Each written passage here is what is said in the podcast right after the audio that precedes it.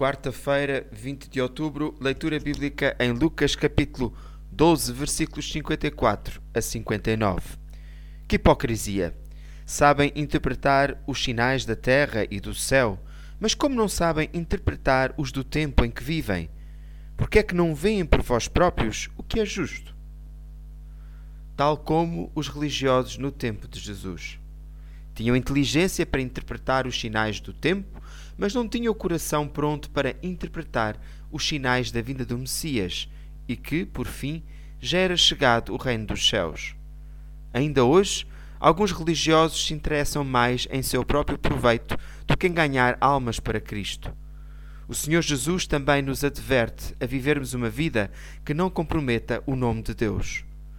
Tendo nós alguma querela, devemos resolvê-la antes de chegar aos tribunais, porquanto pode trazer desonra ao nome de Cristo. O profissional Pão do Céu é apresentado pela União Bíblica de Portugal.